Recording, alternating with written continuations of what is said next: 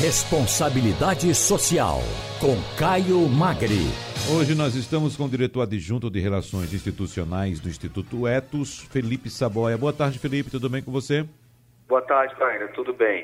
Felipe, enquanto a reforma tributária não é aprovada pelo Congresso Nacional, a Federação Nacional do Fisco Estadual e Distrital entrou com uma arguição de descumprimento de preceito fundamental no Supremo Tribunal Federal. Esse documento aponta como o sistema tributário atual vai contra os preceitos constitucionais e solicita ao Supremo que informe aos poderes executivo e legislativo da necessidade de uma reforma tributária que promova a igualdade entre os cidadãos brasileiros. O atual sistema também fere o que os objetivos do desenvolvimento sustentável pressupõem quanto à igualdade e combate à pobreza.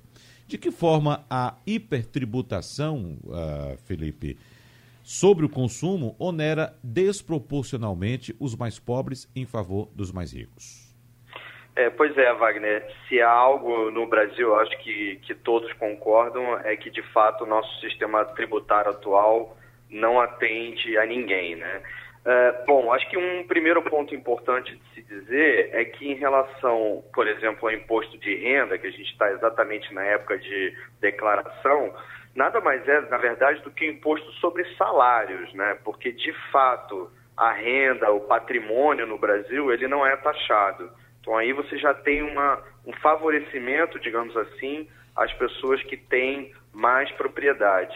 É, uma outra questão também importante de salientar para os ouvintes é que cerca de 50% da carga tributária no Brasil incide sobre o consumo.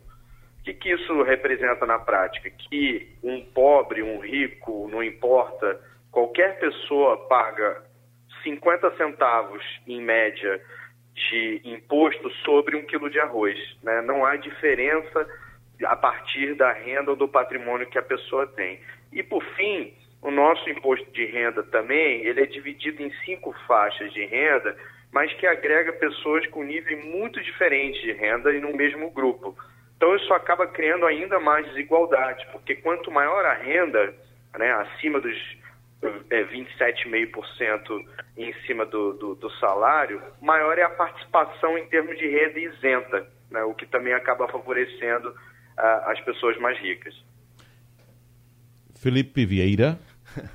Para não misturar tarde. os Filipes, né? Isso. Felipe Vieira e é, agora a Felipe Saboia. Felipe Saboia. É, Felipe, boa tarde. É, de que formas, né, como essas formas de incentivo fiscal a essas empresas sustentáveis e, é, de outro lado, o desincentivo a empresas não sustentáveis poderiam é, contribuir para reduzir as desigualdades aqui no Brasil? Pois é, é, a gente falou ainda agora sobre tributação para pessoa física e acho que também há problemas em relação à tributação para pessoa jurídica, para as empresas. É, uma questão principal é que, por exemplo, o Brasil lidera o ranking de tempo gasto com obrigações tributárias, ou seja, o tempo que cada empresa uh, de qualquer tamanho precisa se dedicar para poder uh, calcular e pagar os seus impostos, cerca de 2,6 mil horas por ano. É, então, acho que esse é um primeiro ponto. Isso é insustentável do ponto de vista administrativo.